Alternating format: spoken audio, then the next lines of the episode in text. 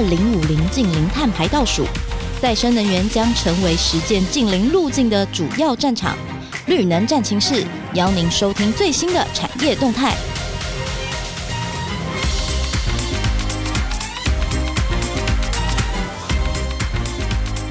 各位听众朋友，大家好，我是主持人佳云。大家好，我是 Jason。嗯，今天又要来聊聊我们台湾海峡的风。听说这一阵风啊，吹起的是梁兆元的商机。这个梁兆元又等于什么呢？今天我们邀请到了一位很重要的特别来宾，他会帮我们分享。那他是目前就是担任我们呃离岸风电的风能协会的理事长呃，简连贵简理事长来到我们现场。那他同时又是兼任我们的。呃，环评委员的主席，那今天很高兴可以邀请他来现场，跟听众们朋友分享他的一些观点跟经验。我们先请理事长跟我们打声招呼好吗？呃，各位听众大家好，那么非常谢谢金周刊，呃，长期关注离岸风电产业的发展啊。那今天有这个机会呢，那跟大家来做呃一些分享啊，让大家能够更了解那目前离岸风电产业在国内的一些现况以及未来的一些挑战啊。谢谢大家。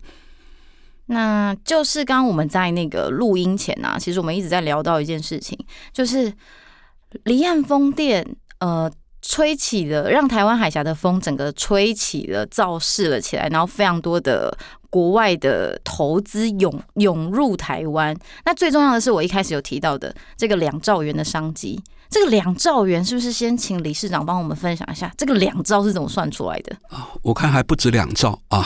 啊，那基本上呢，因为为什么呃台湾有这么大的吸引力啊，能够吸引特别是欧洲啊，那么还有日本，甚至是美国呃很多的离岸开发商啊，那么跟基金那么一起来投入，那主要是因为台湾呃根据这个世虚。offshore 研究啊，那么全球二十处离岸风电最佳的场址啊，台湾就有十六个，嗯，啊，所以它的平均风速啊，那么也到达到六个呃 meter per second 啊，所以从呃这个过去的推动里面，我们可以知道啊，第一个阶段啊，那到第二阶段呢，事实上为了呃这个回应二零二五的呃这个呃非核家园啊，所以呢，基本上呢，大概已经累积了。啊，大概有五点五吉瓦。那同时呢，离岸风电从规划设计啊到运维到除役啊，那之间呢，它大概二十到二十五年是一个循环。是啊，所以这个产业呢，基本上是一个离岸的利能的循环产业啊。所以啊，假如把第三阶段啊加进去的话呢，那我觉得这一个市场规模啊，那么值得呃大家一起来关注，一起来投入啊。现在老师就在非常忙碌的状况下面哈，我们现在正在规划二零二五年到二零三五年这个第三阶段风电风场的开发。老师呢就祖师级的人物哈，所以在我们第三阶段，其实这个啊简老师简理事长其实非常非常忙碌啦。最近特别是第三阶段，我们现在在评审在环评阶段，是不是可以请老师帮我们介绍一下第三阶段？是气氛比第二阶段更热吗？还是老师观察的状况是怎么样？啊，这个主持人讲的真好，真的非常热啊！怎么说呢？因为第二呃第三阶段第一期啊，大概是二零二六到二零二七，是啊，所以呢，我们协会在过去呢也建议主管机关啊啊能够把过去的每个年一个吉瓦，那么提升到一点五吉瓦哦，所以这两年呢。呃，第一期呢，大呃第三阶段第一期呢，大概总共就有啊三个吉瓦啊。那目前根据主管呃机关啊这个能源局啊的这个资料呢，那我们可以看出来，那目前大概总共有十八家的呃十八个呃离岸风场呢提出申请，有七家开发商。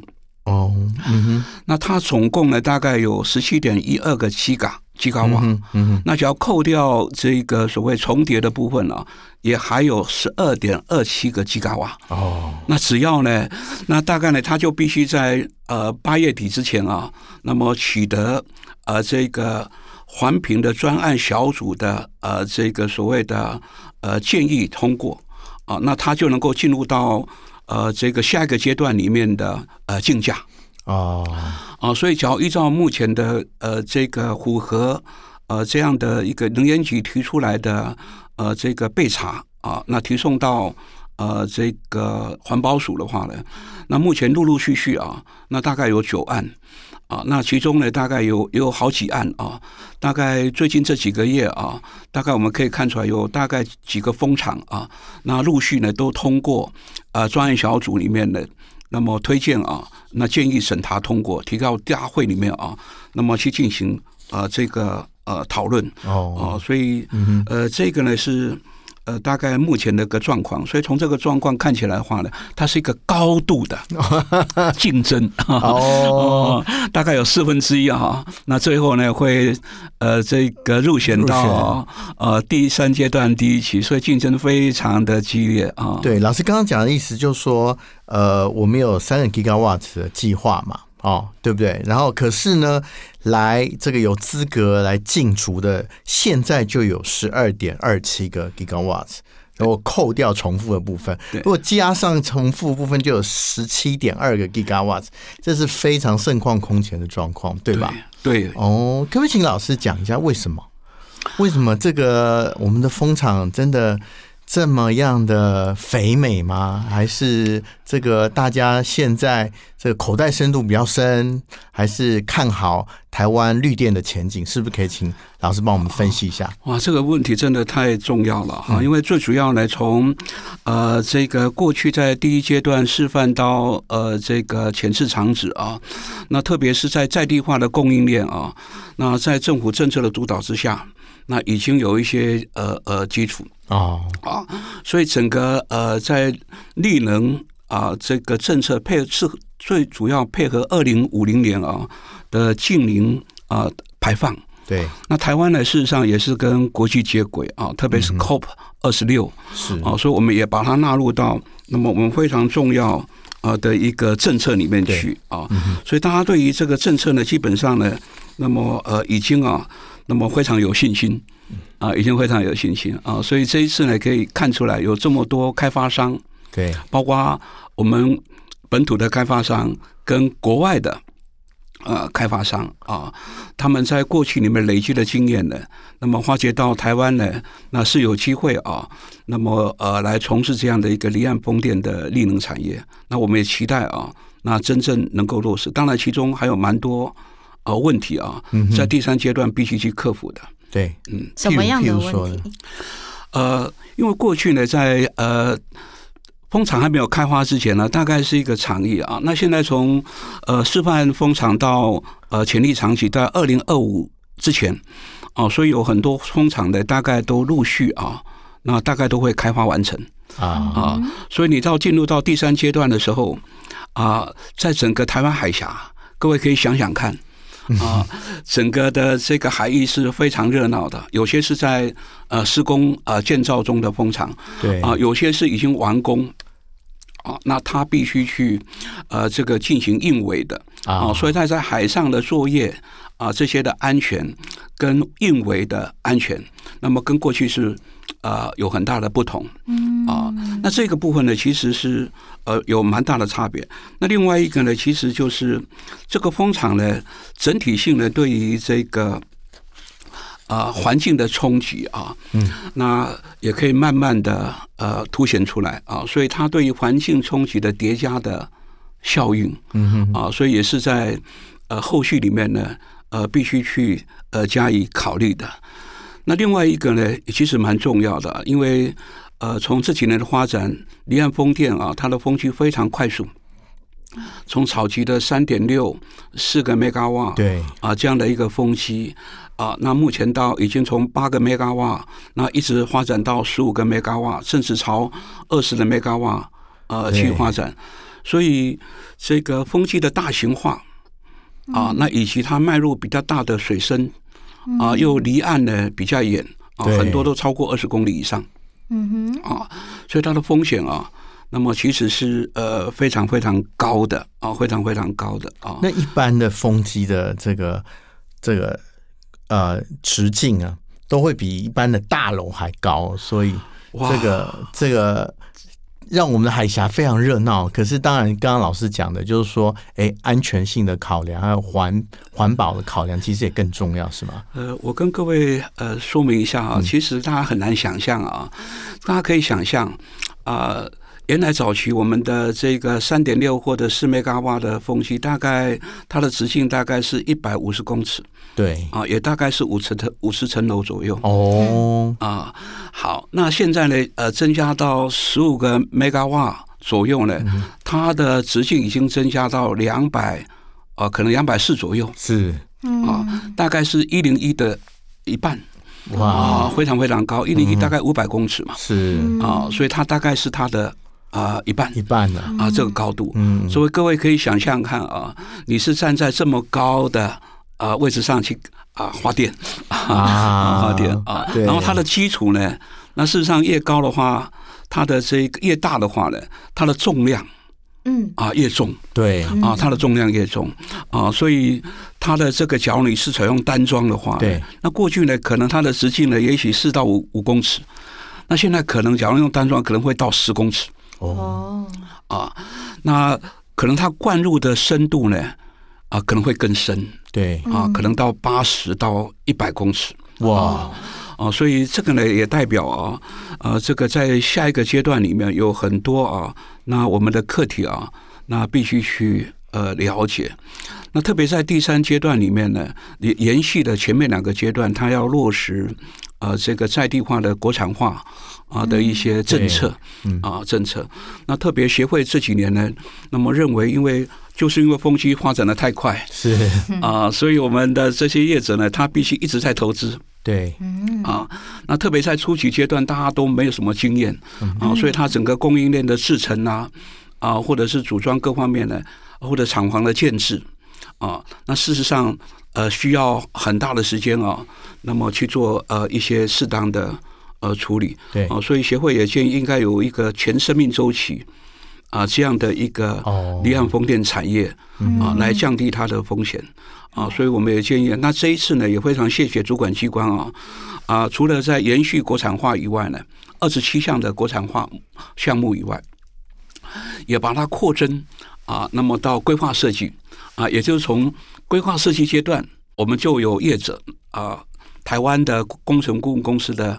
参与啊，那我们至少要五十 percent 以上的啊参与的程度，嗯嗯啊，那这样的话大概呢就能够掌握到整个后续的一些关键的技术。啊啊，那这个其实对产业的发展那么是很重要的。那因为呃，在这个离岸风电啊，它还有很重要一个，它除了这些呃刚才谈的供应链以外，对。啊，在海上要安装要啊运维。嗯，它必须有一些船舶啊，海事工程对啊，所以我们也建议在如何落实啊啊这个海事工程啊，那这样的话呢，让我们过去呢从这个从近岸呢能够真正啊迈向啊这个离岸，那真正成为。台湾是一个海洋国家啊，发展海洋产业，我想这个是非常重要的契机。嗯，好像很多开发商也认为说，因为我们最近听到很多大企业其实对绿电其实非常渴望，大家好像这一次啊，其实哎看到未来的需求都已经非常清晰了，所以才会有这么多人想要去进驻这个第三阶段风场。不知道老师的观察是不是这样？对于台湾的绿电的呃需求。是不是呃有了第三阶段风场进来的话，我们会更充沛一点？然后现在企业对这个绿电的看法？啊、呃，我我想在产业发展，它要配合整个世界的呃这个潮流。那政府也非常的明确啊，在二零三零或者二零五零呢，啊能够啊达到净零啊排放的政策。嗯、所以整个产业在国内呢，那必须要。啊，这个转型。对。啊，所以在 COP 二十六里面呢，他提出的绿色的金融。哦，所以未来你产业呢，只要没有符合这样的一个呃要求的话呢，你的产品根本没办法输入到欧盟是。啊相关的国家啊，所以目前呢，像台积电，它是一个呃我们的护国神山是，然后呢，它的这个也代表我们台湾啊非常好的一个产业，但是相同的，它也是高耗能的。对啊的产业，所以它在整个节能减碳里面啊，其实过去他们也做了很努力啊。是，是。那为了达到这个净零排放，所以过去在报章杂志，各位也可以看出来，他们为了达到这个净零的呃碳排放啊，所以他们就从区外里面呢，呃，购买了很多绿能。对啊，所以我觉得这个绿能，只要依照目前的估算啊，大概是。永远不够，不够的啊，永远不够的。对啊，所以这个也就是为什么很多的产业啊，那么未来势必要做转型。那政府推动绿能产业呢，那我觉得要还要持续加把力。对啊，让整个产业的循环啊，能够真正落实。因为第二阶段的前半段，我们有政府老讲收购，保证收购价格。我们以白话文来说，好像我们听到第三阶段很多竞逐的厂商都说：“哎，我们其实不用政府帮我们收购价格，我们自己已经有绿电，已经有买主了。”老师觉得这个现象是是正确的吗？呃，第二阶、第三阶段呢，主要大概就是呃，透过呃这个竞价，对啊，那么来达成这样的一个计划目标啊。那当然在呃这个国产化的这个要求之下啊，它还是有一些义务的，对啊，所以这个部分呢，可能部分还会延续啊。嗯哼。那么前一个阶段里面，那么它还是有一些义务，那么必须去。呃，落实啊、呃，这样的一个部分，那也许后续呢，可以参考呃这个其他的相关的国家，对。啊、呃，像这个呃英国，那么它竞价以后呢，取得的呃当时的一个赌购的价格，对，那未来它会随着市场的呃波动啊，那么假如比较低的时候啊，那这时候呢，它就呃回复出来，对。啊，比较高的时候，它等于就是让它能够维持。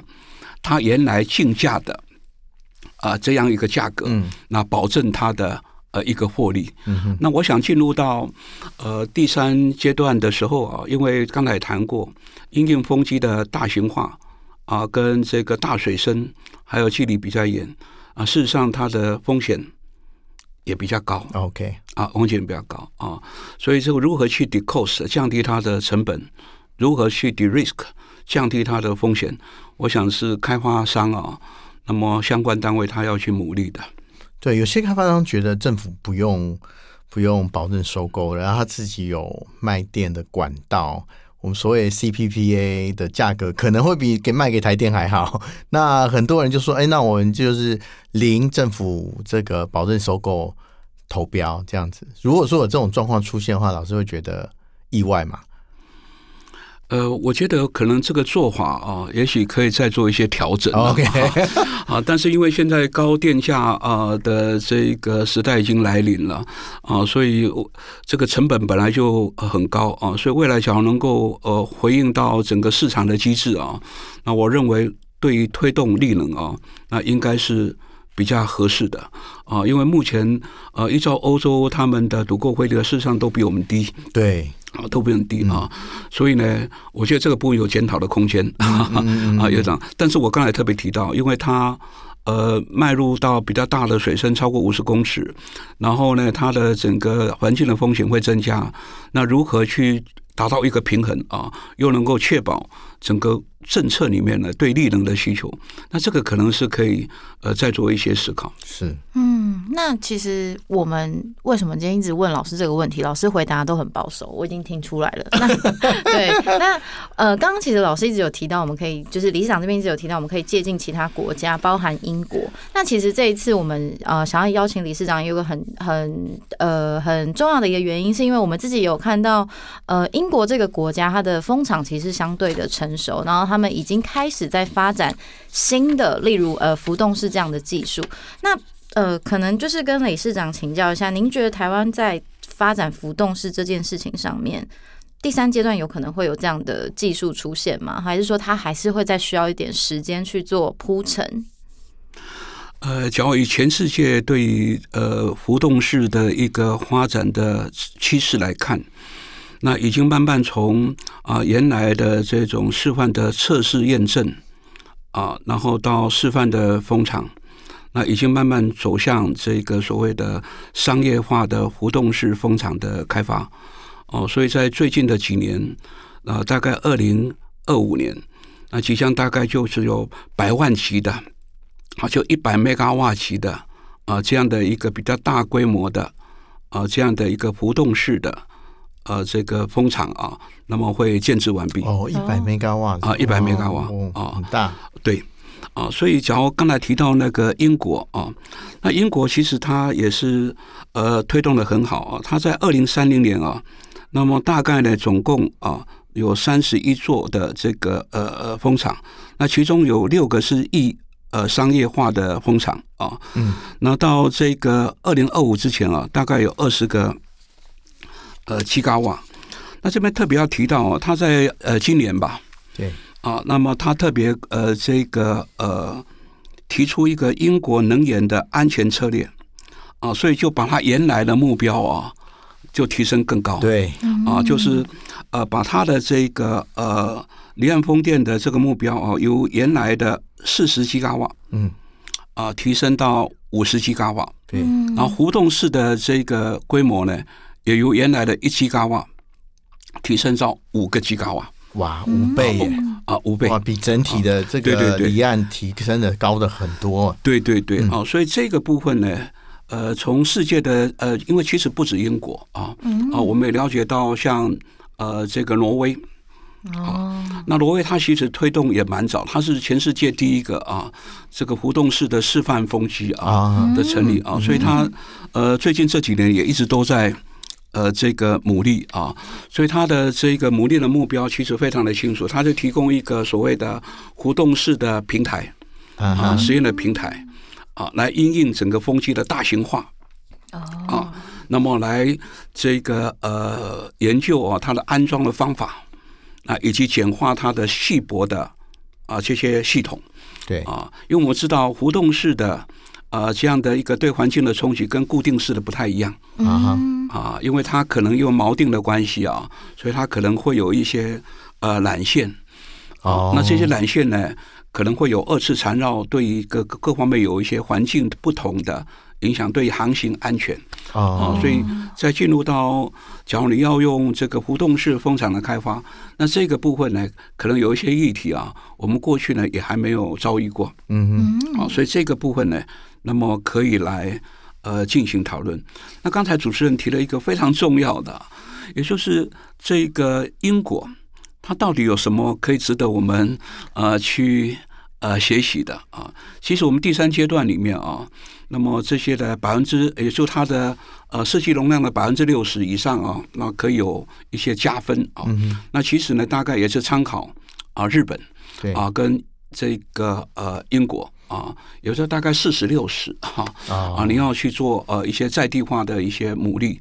那像英国的话呢，那么它在资本支出啊啊跟营运支出里面啊，它虽然没有强制性啊，但是在资本支出啊。那么大概就分别设定了大概五十 percent，然后到营运支出呢，大概有八十五 percent 的啊、呃、一个疫情的目标啊，也就配合他在地化。哦、啊。但是呢，因为他刚才谈的，他还是有一些补贴的机制。哦。啊，也就是说经过竞价以后，那么它的这个呃是固定的，但是你的市场的会有一些波动。当你比这个低的时候，那他就补贴你。啊；当你高的时候呢？可能就呃呃补贴就没那么多，嗯。啊，那这样的话，其实对开发商啊，呃，其实是有利的，嗯哼嗯啊，有利的啊。好。其实今天听到了很多，就是理事长在呃离岸风电领域上的观察啦。那这边要小小的卖个关子，因为其实我们在呃金周刊就是观察再生能源这个议题很久了。然后离岸风电呢，也是这几年金周刊很重要的一个议题。那我们预计未来在八月的时间，会再邀请理事长到我们的活动现场，跟大家做最直接的分享还有交流。那我们今天其实非常感谢理事长到我们的节目来。那希望未来还有呃不同的议题，尤其在能源或者是环境领域，甚至是有有可能是在谈更深一层的 ESG，我们都可以邀请理事长来到我们的节目中。那再次很谢谢我们的理事长，谢谢，谢谢，非常谢谢《金周刊》哈长情关心这个产业啊，因为这个产业也跟各位听众说明啊，它真的值得。呃，我们大家一起来投入，因为它是一个二十到二十五年利能的一个循环产业，从规划设计啊、到海事工程到运维到厨艺，每一个阶段呢都可以营造呃相当多的产业的发展的机会。今天再一次谢谢金秋川给协会啊，呃这样一个机会啊，来跟各位呃这样的一个聊天。那希望后续呢还有机会啊，那针对不同的主题啊。那么来跟大家做一些交流。啊谢谢大家。谢谢。谢谢。